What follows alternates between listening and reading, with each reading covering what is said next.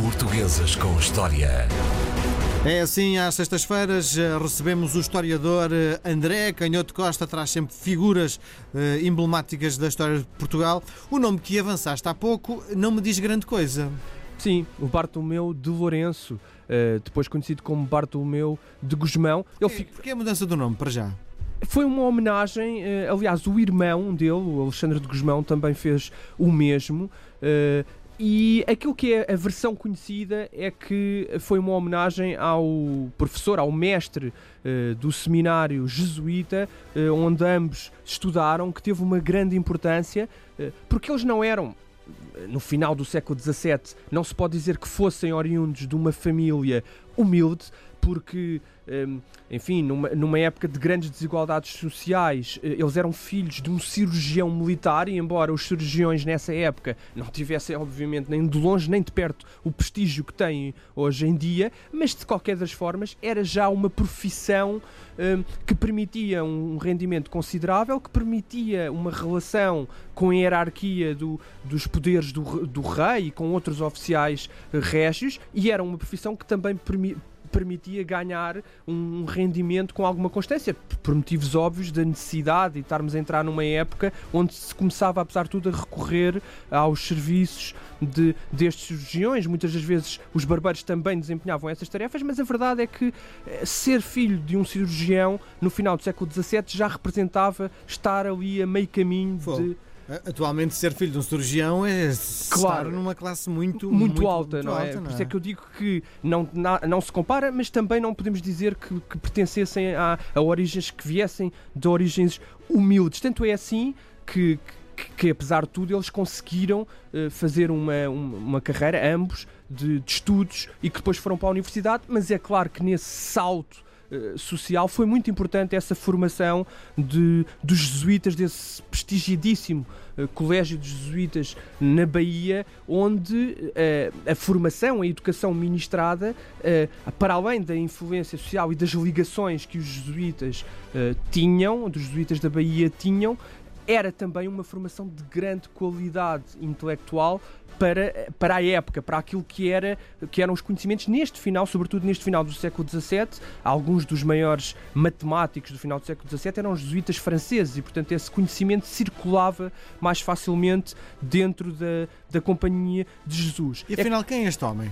Agora, o salto que, este, que esta figura, este homem, vai dar, o salto qualitativo em termos de conhecimento, uh, entronca num grande debate que os historiadores hoje em dia também uh, estão a recuperar, uh, que é sobre o estado do desenvolvimento científico em Portugal, da, da própria história da tecnologia em Portugal, durante muito tempo, uh, influenciados pelos estudos e pelos, pelos ensaios dos, dos, historiadores românticos do século XIX, que eram muito anti-absolutistas e, e, muito anticlericais também, tinha-se uma visão extraordinariamente crítica de, do estado de, de, da ciência e dos, dos conhecimentos. Hoje há uma tentativa para cair um bocadinho no contrário, ou seja, para desvalorizar aquilo que eram as dificuldades de, de, Portugal neste final do século XVII, início do século XVIII. Quando eu digo dificuldades, digo logo à partida, eh, falta de gente com dinheiro que, que fosse capaz de imprimir, de investir em livros ou de ser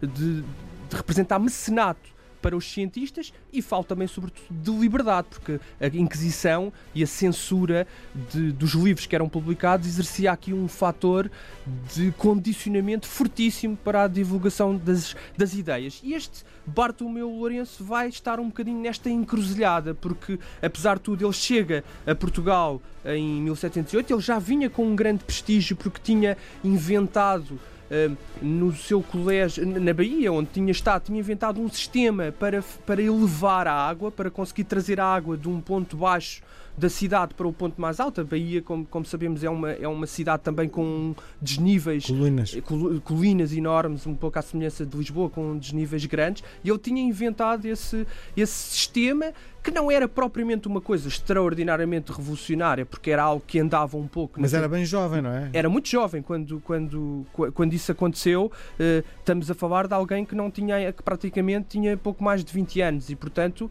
Um, ehm, é verdade que essas ideias andavam um bocadinho na cabeça dos génios desde o século XVI, até antes, desde Leonardo da Vinci, esta ideia da elevação da, da água, mas não deixava de ser extraordinário por ser de, de facto alguém muito jovem que já tinha no seu currículo essa capacidade de inventar uma tecnologia para fazer esta, esta movimentação da água. E a verdade, e daí eu falar em encruzilhada, é que quando ele chega a Portugal ele é apoiado pelo rei pelo rei e pela, e pela rainha. O Dom João V tinha acabado de, de, de, se casar, tinha, era muito jovem também, estava nos 19, 20 anos, passar para os 20 anos, e a verdade é que no início o, par, o padre Bartolomeu Lourenço é apoiado nas suas, na sua criatividade. E, e um pouco. Chamaste-lhe padre. Chamei-lhe padre porque há aqui uma. Ele estudou com os jesuítas, não foi logo eh, ordenado, mas depois foi fazer o doutoramento em Direito Canónico, acabou por ser ordenado, mas de facto foi um, um padre que nunca teve propriamente um, um exercício uh, de paroquial ou de, de, espiritual com uma ligação forte à hierarquia da, igreja, o que também não era uh, de estranhar, não era de estranhar na o época. O foco dele era outra coisa, não é? Era outra coisa e na época era muito comum que, que houvesse esta, isso aliás prolongou-se até muito tarde, que a igreja fosse de facto um trampolim de acesso uh, ao conhecimento e portanto atraía muita gente que tinha pouco interesse espiritual, ou, que pelo menos o, a dimensão espiritual e teológica não fosse a primeira das suas preocupações. Mas neste caso, não só esse não era, o, a, a, não era a primeira das preocupações à partida, embora nós conheçamos pouco da vida interior de, de Bartolomeu de Gusmão, mas a verdade é que também na relação com a hierarquia da Igreja e com o exercício prático das funções da Igreja nunca teve uma relação muito estreita. Ele é de facto apoiado e quando cria esse, esse projeto de fazer elevar no ar um, um, balão a partir do princípio de Arquimedes, um princípio que era conhecido já há muito tempo, mas nunca tinha sido concretizado em termos técnicos, que é essa ideia de que o ar aquecido, o ar quente, é mais leve do que o, do que o restante ar e, portanto, permite essa elevação dos corpos e ele pegando nessa, nessa ideia uh, muito antiga de, que já vinha dos gregos, começa a desenvolver essa parte, essa aplicação técnica e a verdade é que isso corre. Ficou tudo de boca aberta. A é? Europa não? ficou tudo de boca aberta. Ele faz várias tentativas com o apoio da corte e do rei. Isso fazia também um bocadinho. Então havia mais ou menos dinheiro para essa área, não é? Não, é isso. Havia, e, e por isso é que eu digo que é um pouco aqui. Ele representa esta encruzilhada. Estamos a falar do início do reinado do Dom João V e estamos a falar de um rei muito jovem que também quer mostrar e que entra numa, num movimento que é geral à Europa, que, que é o facto dos reis quererem mostrar a sua liberalidade, a sua capacidade e a sua. No, no fundo, a, a sua. A, um pouco da magia régia de fazer acontecer coisas estranhas que mais ninguém consegue fazer acontecer, e por isso esta ideia de, de agarrar a ciência como, eh, que na altura não tinha ainda também o prestígio, mas agarrar no saber, no conhecimento, como um instrumento que permite impressionar eh, eh, os, os vassalos, o comum dos. O povo, dos, no fundo, não é? Olha, aqui tenho aqui uma coisa fantástica. Precisamente. É? Diz uma coisa: se este uh, homem fosse vivo, um, achas que se perfilava para ganhar o Prémio Nobel? Sim, é, é, é, é provável que, que, com certeza que sim, porque é o primeiro que se conhece, é um dos primeiros a fazer esta experiência com sucesso. E é curioso que ele não é muito mais conhecido por um aspecto uh, curioso que tem sido salientado há pouco tempo, que é uh, as imagens que nós muitas vezes conhecemos de, da chamada passarola, ao que tudo indica, são representações que foram feitas pelo filho do Marquês de Fontes, que era um aristocrata que também apoiou muito no início uh, Bartolomeu de Gusmão e que tinha o filho com 14 anos a aprender matemática com Bartolomeu de Gusmão e que parece que foi precisamente Bartolomeu de Gusmão com o, seu fi com o filho do Marquês de Fontes que uh, resolveram para que não se soubesse e que não se conhecesse o que eles estavam a preparar e que não se percebesse o segredo técnico daquela realização e daquela experiência, puseram a circular um desenho, até a part... há quem faça uma interpretação de, de que inspirado na fauna mítica do Brasil e constroem de facto aquela ideia de um pássaro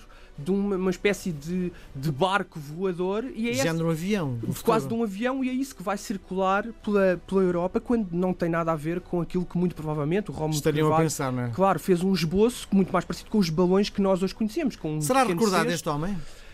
Eu creio que será. Este é um daqueles casos onde há, haverá tendência para ele ser mais recordado até do que é uh, hoje, hoje, porque a recuperação da história da ciência, que hoje está na moda, e a preocupação e, a, e o crescimento dos estudos de história da ciência, é muito provável que venham a dar muito mais destaque do que ele tem. Não há, por exemplo, uma biografia, é, é verdade que não é fácil encontrar documentos, mas não há uma grande biografia sobre Bartolomeu de Gusmão, e eu diria que há uma grande probabilidade de, com o tempo, este ser um daqueles casos casos que, parecendo que estava prestes a desaparecer, terá tendência para ficar uh, de forma muito mais marcante na história de Portugal. André Canhoto Costa, o nosso homem da história de Portugal, voltamos a conversar na próxima semana. Um grande abraço, até grande sexta. Abraço.